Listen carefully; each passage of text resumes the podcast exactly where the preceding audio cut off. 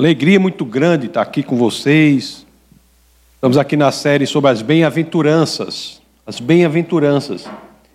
E as escrituras são incríveis mesmo. Viu? Quando a gente vai olhar, analisar, a gente descobre coisas assim que são incríveis. Eu tenho dito que é como aquele exemplo da pessoa que vai para o museu de arte, né? vai para a exposição de arte. Aí tem uma pessoa que diz assim: não, aquele museu é muito bom, em um dia eu consegui ver tudo, né? Um dia eu consegui ver tudo. Mas eu tenho dito aqui que pessoa que consegue apreciar mesmo diz assim: não, eu vou em um dia para ver três obras. Um dia é o tempo para você ver três obras, para você analisar três obras. Porque às vezes as escrituras são assim, a gente passa por elas com uma velocidade e perde o essencial. Deixa de ver os detalhes, deixa de ver aquilo que Deus mostra na profundidade. Então, às vezes, nós temos que mergulhar, nos aprofundar em pequenos momentos das Escrituras do Senhor para que possamos entender o quão maravilhosas elas são, as Escrituras inspiradas por Deus. E no quesito das bem-aventuranças é assim. Nós estávamos estudando sobre a importância de sermos humildes em espírito, pobres em espírito, a importância de chegarmos diante de Deus com as mãos vazias. Né? Nós vimos isso e hoje nós vamos ver a continuação disso aí. Uma parte que correlaciona o choro com as bênçãos do Senhor. Quer dizer, existe um tempo, existe um tipo de bênção no choro.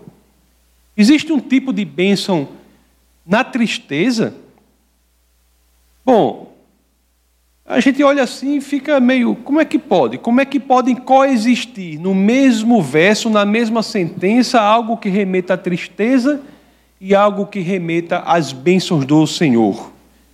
Primeira coisa que nós logo vemos é que parece que não é todo tipo é, de tristeza, né? Há tristezas que realmente são tristezas naturais.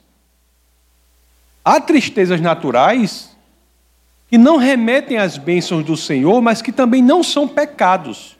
É importante também que nós entendamos. Olha, o Novo Testamento, ele registra três situações em que o próprio Jesus chorou. O próprio Jesus chorou. Tem três situações no Novo Testamento em que Jesus chorou, né? Jesus chorou sobre a cidade de Jerusalém, Jesus chorou lá no Getsemane, e também Jesus chorou lá quando um amigo dele morreu, Lázaro. É, na tradução para o português e para muitas outras línguas, inclusive João 11:35 é o verso mais curto da Bíblia, né? que diz: Jesus chorou. Jesus chorou né? diante da morte do amigo dele. É interessante que ele chora diante da morte de Lázaro, mas ele iria ali entrar numa situação em que Lázaro seria ressuscitado para a glória de Deus, né? Mas sempre diante da morte, o coração de Deus ele fica um pouco entristecido, porque a gente sabe que a morte não deveria existir, né? No plano original, a morte não deveria existir. Agora, embora essa passagem do choro de Jesus eu, a de João 11, 35, seja uma passagem que eu acho muito relevante, importante na Bíblia, porque ela nos ensina assim que é ok, é tudo bem, quando um ente querido nosso, nós somos cristãos, né? Cremos na eternidade, mas como um familiar nosso, um amigo nosso, uma pessoa que amamos morre, é ok chorar, está bem chorar. Jesus chorou nessa situação. É verdade que o nosso choro não é como o choro daqueles que não têm esperança. É um choro diferente. Não é um choro de desespero, não. Não existe desespero, existe o contrário, existe esperança. Mas é ok chorar nessas situações. Embora essa, esse verso seja muito importante, mas não é desse tipo de choro que nós falaremos hoje, não. No bate-papo de hoje, nós iremos falar sobre uma outra situação que é paradoxal ponto de vista assim, aparentemente paradoxal. É, como eu falei, um tipo de tristeza que as Escrituras dizem que são acompanhadas das bênçãos do Senhor. Então, o texto base do nosso bate-papo de hoje é Mateus 5, verso 4. Então, se vocês assim quiserem, abram as Escrituras. no Evangelho de São Mateus, capítulo 5, verso 4. E é sobre isso que iremos estudar hoje. Dando continuidade à série das bem-aventuranças. Olhe só o que as Escrituras dizem. Bem-aventurados os que choram, pois serão consolados. Essa primeira é, parte, aí essa primeira parte, bem-aventurados os que choram. E se você for ler isso no original, essa tradução aí para quando fala choram, é deve ser uma tradução mais ampla. A tradução mais adequada seria assim: bem-aventurados os que estão tristes ou ficam tristes, pois serão consolados. Como é que você pode entender isso? Quando você lê isso, meu amigo, a pessoa é bem-aventurada, é abençoada. Os que choram são abençoados. Como é isso? É difícil entender isso se nós não nos, nos, aprofundarmos, porque cristianismo é sinônimo de alegria, sinônimo de regozijo. Cristianismo é sinônimo de paz. Em Cristo não há tristeza. Não é? C.S. Lewis, aquele escritor que eu sempre estou fazendo alguma referência a ele, ele dizia, né? Alegria é negócio sério no céu. E é assim mesmo, né? A alegria verdadeira, se ela pode ser encontrada em algum lugar, esse lugar não é um lugar geográfico, é uma pessoa, Jesus Cristo. A alegria só pode ser encontrada em Cristo, aliás, não é? Nós sabemos disso. A alegria não pode ser encontrada na descrença. Pode ser encontrada na descrença. O grande poeta Voltaire, ele que era um descrente, né? Ele registrou: Eu gostaria de nunca ter nascido. Alegria não pode ser encontrada no prazer. Não dá para encontrar alegria no prazer, né? Lord Byron, que foi alguém que viveu com altos prazeres, altos prazeres, ele escreveu: O verme, o cancro e a tristeza são só meus. A alegria verdadeira não pode ser encontrada no dinheiro. No dinheiro não pode. Jay Gold, né, que era um milionário lá dos Estados Unidos, um milionário americano, ele, ele disse ao morrer: Suponho que eu seja o homem mais miserável do mundo. A alegria não pode nem ser encontrada assim na vitória militar, né? na glória da guerra, de você vencer exércitos. Nem aí existe alegria verdadeira. Alexandre o Grande, né? Aliás, Alexandre o Grande, eu me lembro quando eu era bem jovem, dizia, meu, meu amigo, eu chegando assim perto de 17, 18 anos, da idade de Orlando, dizia, rapaz, Alexandre o Grande, na minha idade, já tinha conquistado metade da Macedônia. eu, eu, eu ainda estou aqui no meu quarto, ainda aqui. Mas diz que Alexandre, né, o grande, após conquistar todo mundo conhecido, ele chorou, né? Chorou e disse: Não há mais mundos para conquistar. Então não há alegria perene em outro lugar, uma alegria constante, uma alegria que permaneça e seja eterna em outro lugar, a não ser em Cristo Jesus. Mas sendo assim, como é que o próprio Jesus nos diz que há um tipo de choro que é acompanhado das bênçãos de Deus? Há um tipo de tristeza que é essencial à caminhada cristã? Como entender isso? A resposta é sim, há.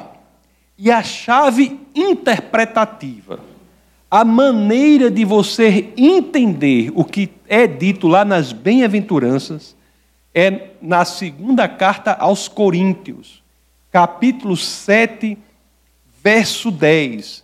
É no que diz São Paulo naquela carta que faz com que nós entendamos o que é dito aqui por Jesus no capítulo 5 do verso 4 do Evangelho de São Mateus.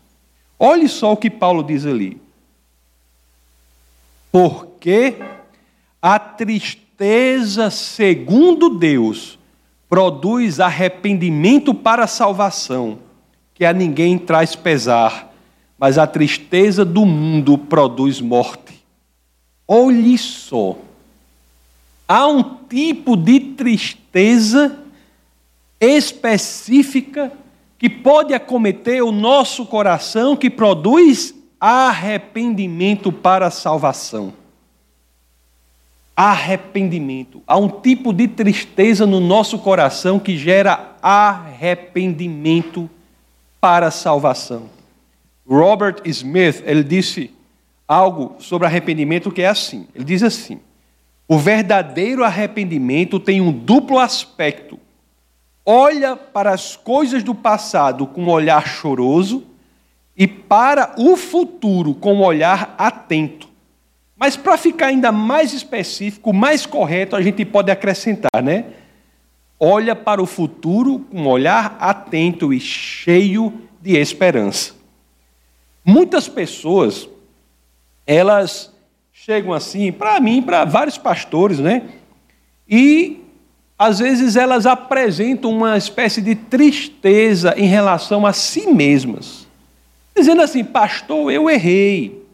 Eu estou triste porque eu estou fazendo isto, eu estou triste porque eu estou pecando. Quando a gente identifica que aquele tipo de tristeza, meus queridos, é uma tristeza de arrependimento, quando a pessoa identifica, chega e diz: Eu estou triste porque eu estou errando, é uma tristeza que está gerando novo comportamento, não é uma tristeza de remorso, é uma tristeza de arrependimento, é uma tristeza que promove mudança de vida. Aí, eu, às vezes, é difícil fazer com que o outro entenda, mas a vontade que eu tenho nessas situações era de colocar logo na cabeça da pessoa assim, dizer: meu amigo, eu só queria que você soubesse como essa tristeza que você está sentindo é abençoada. o cara chega triste Triste porque errou e quer mudar. Quer mudar. E vontade de dizer, rapaz, essa sua tristeza é tudo que Deus precisa.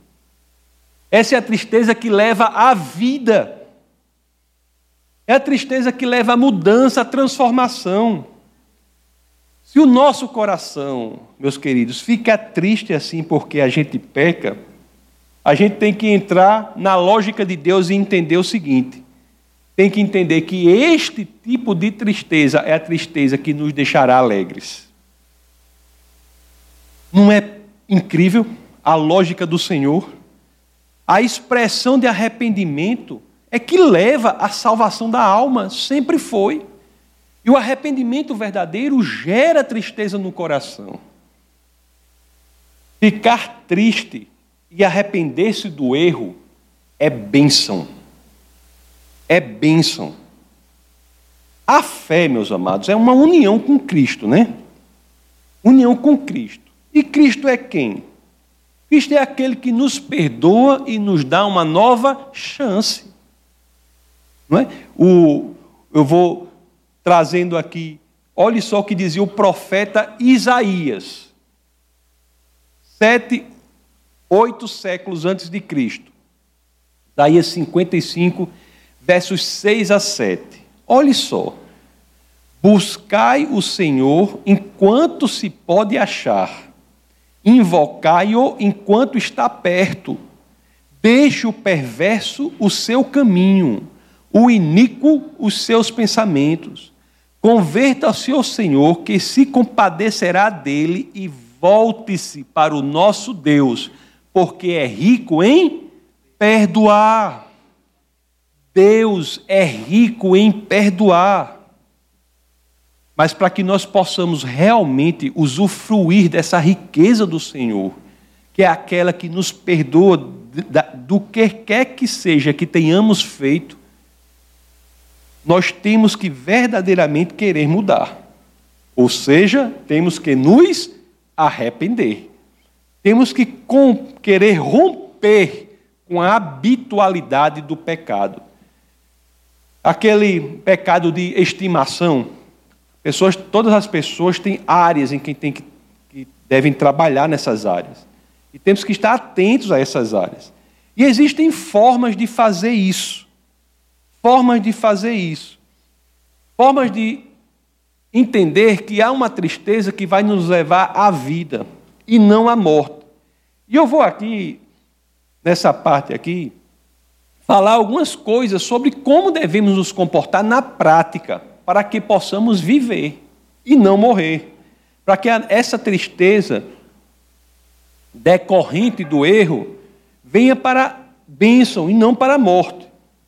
A primeira coisa, meus amados, que nós temos que fazer nessas situações é o seguinte: quando nós estamos errando, a primeira coisa que nós temos que fazer para que possamos usufruir das bênçãos e do perdão do Senhor é o seguinte: nós devemos ser específicos quanto ao problema que temos de vencer. Ou como diz lá em nós, né? Temos que dar nome, dar nome aos bois. Você tem que ser específico quanto ao pecado que você tem que vencer. Você sabe qual é uma estratégia muito terrível do inimigo das nossas almas? Quando nós estamos errando, ele coloca em nossa cabeça uma, uma sensação de que somos por completo miseráveis. Quando erramos em uma coisa específica, o inimigo das nossas almas quer colocar na nossa cabeça um sentimento geral de frustração, como se fosse um sentimento de fracasso geral. Um sentimento depressivo em nossas mentes, um sentimento que somos inadequados, um sentimento de que não servimos para nada. E de fato, meus queridos, quando nós estamos, nós cristãos, estamos incorrendo na habitualidade do pecado, estamos pecando, se você não tiver o cuidado de especificar o pecado que você está cometendo, você entender aquilo especificamente, o inimigo das nossas almas usará isso para acabar com a sua autoestima. Você ficará arrasado, achando-se ninguém depois de ninguém. Ele generaliza o que nós temos que especificar.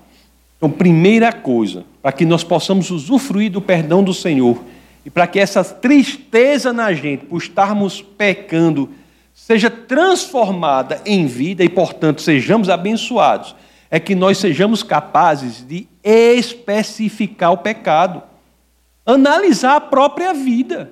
Eu disse para vocês, colocar a nossa vida diante do Evangelho. Não é? Eu vi falando aqui, só os pedreiros entendem, né? Que o Evangelho é como um prumo. É aquele barbante com a chumbada no chão, que você coloca na parede assim, você coloca aquele barbante com a chumbada no chão na parede. Aquilo vai denunciar o defeito da parede.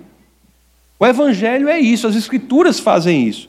Então nós temos que nos colocar diante do Evangelho e identificar o problema que estamos passando para que possamos consertá-lo. Então você tem que fazer assim, né? Você tem que. Qual é o problema? Satanás vai querer estar na sua cabeça que você não vale nada, que você é um miserável. Você não tem chance, não tem recuperação. Você está perdido.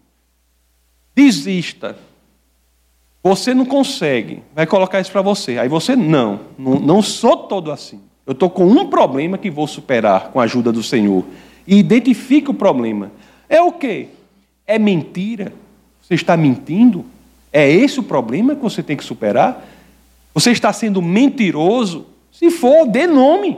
Diga, eu estou sendo mentiroso. Você está subtraindo dinheiro de algum lugar? Coloque o nome, é roubo. Se for, diga, eu estou sendo ladrão. É o quê? É prostituição? É adultério?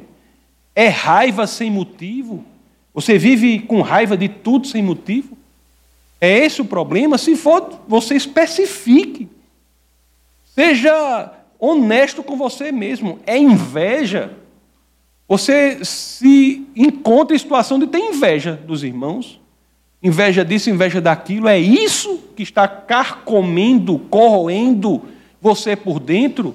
Seja específico para dizer o que é. É orgulho, é rudeza. Aliás, essa lista de coisa ruim é grande demais, né? O meu é passar para frente. Não, eu vou ficar aqui só falando coisa ruim, que a lista é enorme, né? Mas você tem que ser específico. Você tem que ser capaz de ter muito cuidado, sabe com quem? Com o instinto que todos nós temos de apresentar o quê? Justificação para o nosso erro. Existe uma tendência natural de, em vez de você chegar de mãos vazias perante o Senhor, você chega com a tese, uma defesa desse tamanho, feita por uma, uma banca de 20 advogados, perante o Senhor. Não é assim, não. Você tem que ser capaz de dizer: Eu estou passando por isso, preciso de ajuda. Não tente se justificar. Justificar-se diante de Deus não resolve nada. O que resolve identificar o erro que estamos passando e dar abertura para a ação do Senhor em nossa vida. Olhe, você veja como as coisas são incríveis no Evangelho, porque a gente estudou nos cultos, nos dois últimos cultos, a situação da humildade perante o Senhor. Né? Aqueles que não viram podem assistir no canal do, do Ministério de Defesa da Fé, os dois primeiros cultos sobre as bem-aventuranças. Então, nós falamos da humildade perante o Senhor. Isso leva a nossa posição. Ser humilde perante o Senhor nos qualifica, entre aspas, nos coloca na situação de podermos chegar na situação de ter a tristeza diante do pecado e buscar o arrependimento. Se você, tem, você quer ver uma oração poderosa, se tem uma oração poderosa que eu acho, e essa transforma vidas mesmo, é uma oração que você deve fazer da, da mesma forma que Davi fez. Está lá no Salmo 139, dos versos, do verso 23 ao 24. Olhe que oração poderosa. Porque às vezes a pessoa tem dificuldade de achar defeito, né? Assim, de, de especificar. Até para isso o Senhor ajuda. Olhe só o que dizem as Escrituras. Salmo 139, 23 a 24. Sonda-me, ó Deus, e conhece o meu coração Prova-me e conhece os meus pensamentos. Vê se há em mim algum caminho mau e guia-me pelo caminho eterno. Olhe que maravilha. Você está dizendo assim: Senhor, sonda-me. Senhor, eu dou abertura. Sonda-me. Olhe só isso aqui, ó.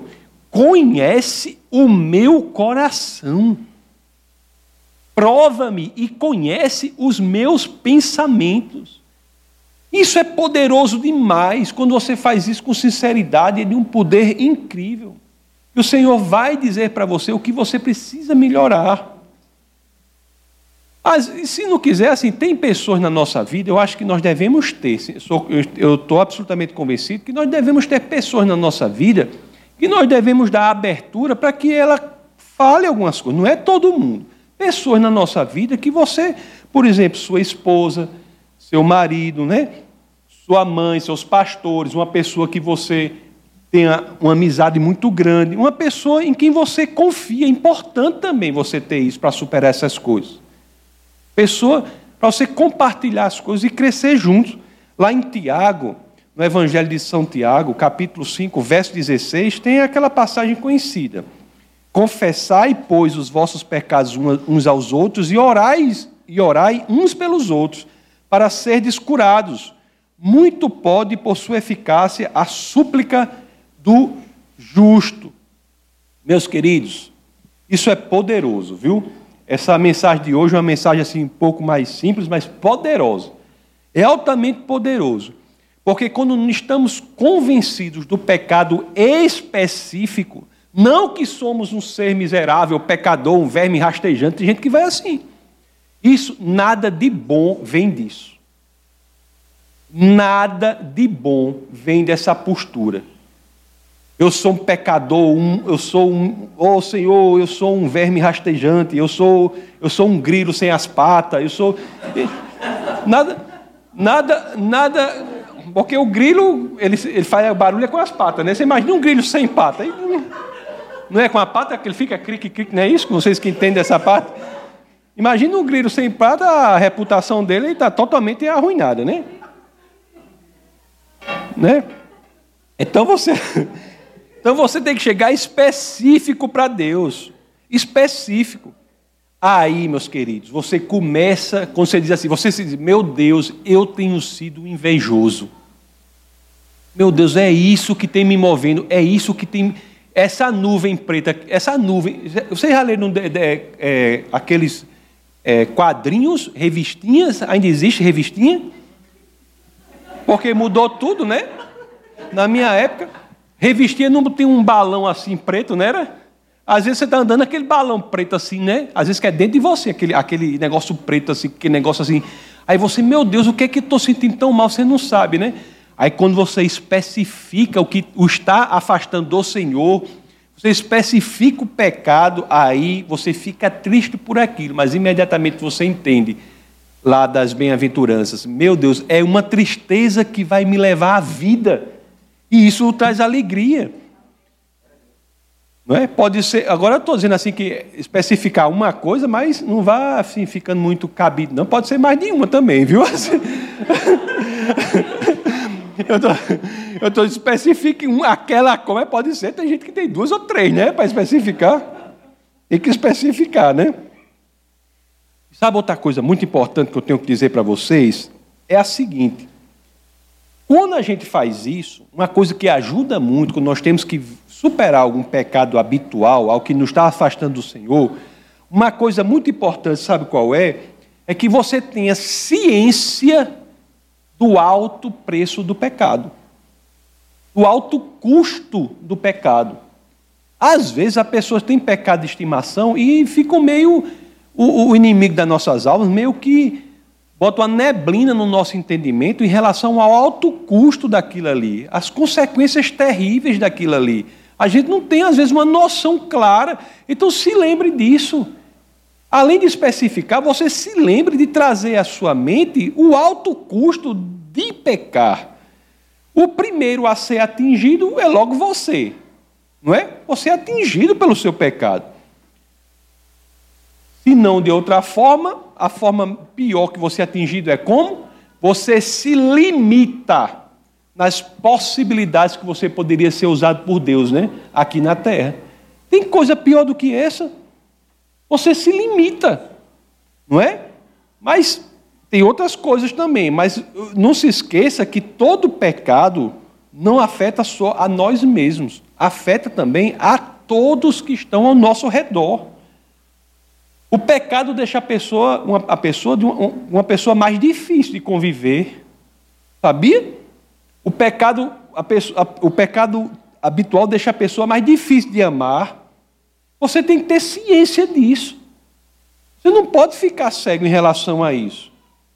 Mesmo que o seu pecado seja altamente secreto, esteja nos, nos lugares mais obscuros dos labirintos da sua psique, mesmo, mesmo que seja um pecado difícil você saber onde está, bem secretinho que ninguém chega, mas ele também afeta os que estão ao seu redor. Ó, oh, você sabe, veja logo, a pessoa que está numa vida pecaminosa, habitualidade no pecado, ela está, tá, pelo menos ela está roubando das outras pessoas a chance de viverem com uma versão muito melhor de você mesmo. Olha aí! Você peca, você tem uma vida de estilo de vida pecaminoso, você está tirando das pessoas que você ama a possibilidade de conviverem com a versão muito melhor de você mesmo, que é a versão que Deus planejou para você, que Deus projetou para você. Não é? Ah, se gente, eu não preciso nem exemplificar, né? Vocês, todo mundo sabe, né? Mas você imagina se eu fosse citar situações, uma coisa bem simples. Um, um pai que bebe. Um pai que bebe. Olhe, olhe o quanto ele está roubando dos filhos o tempo de convivência de muito maior qualidade com o seu pai. Quantos momentos maravilhosos perdidos ali, né? E outras coisas não vou nem falar. Adultério as consequências são igual uma bomba atômica. Não é? Olha aí. Olha aí. Olha aí. Olha aí. A bomba atômica. Foi, foi alto, viu? Foi alto. Foi alto. Foi mais alto do que aquelas bombinhas que eu conhecia na infância. Como é que chama? Flatulência da terceira idade. É, é, é mais alto do que aquelas bombinhas, as bombinhas triangulares que tinha. Vocês que são novos aí não conhecem, não. Né? Então você está roubando dos outros né, aquilo que eles poderiam ver em você, poderiam conviver com você. Ó, oh, aí é assim, né? Você tem a dimensão de que o pecado custa muito a você, o pecado custa muito ao outro, mas tem uma parte teológica que a gente não pode também esquecer. O pecado tem um alto custo para quem? Jesus. O nosso pecado gera um alto custo para Jesus. Você já viu muita assim, eu escuto muita gente dizer assim, né? Que é verdade, isso teologicamente é perfeito. Diz assim: Jesus morreu na cruz por nossos pecados. Não é verdade isso? É verdade, né? Mas às vezes a pessoa, quando diz isso, pensa assim: morreu pelos pecados dos outros, pelo meu mesmo, não. Por quê? O que, quando você diz que Jesus morreu na cruz pelos nossos pecados, o que, é que você está dizendo? Ele morreu na cruz pelos pecados particulares de cada um. Por cada coisa que fazemos, foi por isso. Foi a punição em relação a isso que Jesus levou sobre ele na cruz. Está vendo aí como muda a, a coisa? Está vendo como muda a coisa? Você tem que entender que cada pecado que temos foi a punição por ele foi esta punição que Jesus carregou na cruz. Eu acho que nós devemos ter também a consciência da, da coisa específica, não da frase geral. Morreu pela ideia, ele não morreu pela ideia do pecado, ele não morreu pelo conceito abstrato do pecado, ele não morreu pelo pecado teorizado numa tese na universidade. Não, ele morreu pelo que cada um de nós aqui especificamente fazemos ao pecar. Temos que ter consciência disso. Pois é, meus queridos. O que é importante do cristianismo, em razão de tudo isso, é o quê? Né? Quando temos a consciência disso, a nossa consciência não morre aí, né? Ela dá um passo à frente, que é o passo da esperança. Se ele morreu pelo pecado particular e temos consciência disso, sabemos também que há esperança. A fé Há fé nessa tristeza que leva ao arrependimento. Existe fé aí. Fé de um futuro glorioso, de um futuro diferente, de um futuro que mudaremos o nosso comportamento. A fé é uma tristeza, um entristecimento que leva à mudança e que, portanto, leva à alegria. É por isso que as escrituras são fantásticas, porque às vezes trazem conceitos que aparentemente são paradoxais ou quase contraditórios, mas que na realidade são coerentíssimos. Lá na segunda carta aos Coríntios, capítulo 6, na primeira parte do verso 10, São Paulo diz assim: entristecidos, mas sempre alegres. Nós somos um povo alegre. E por sermos alegres é que devemos nos entristecer no nosso pecado. Quando o nosso coração chora diante do nosso afastamento de Deus, diante do nosso pecado, e a gente se arrepende, é quase que a gente estivesse escutando ali Jesus falando para a gente, como falou lá para a mulher adulta, né, que falou: vai e não peques mais. Seus pecados estão. Se você se arrepende, pede perdão ao Senhor, meu amigo, está tudo limpo. Vá. Pronto. Começou de novo.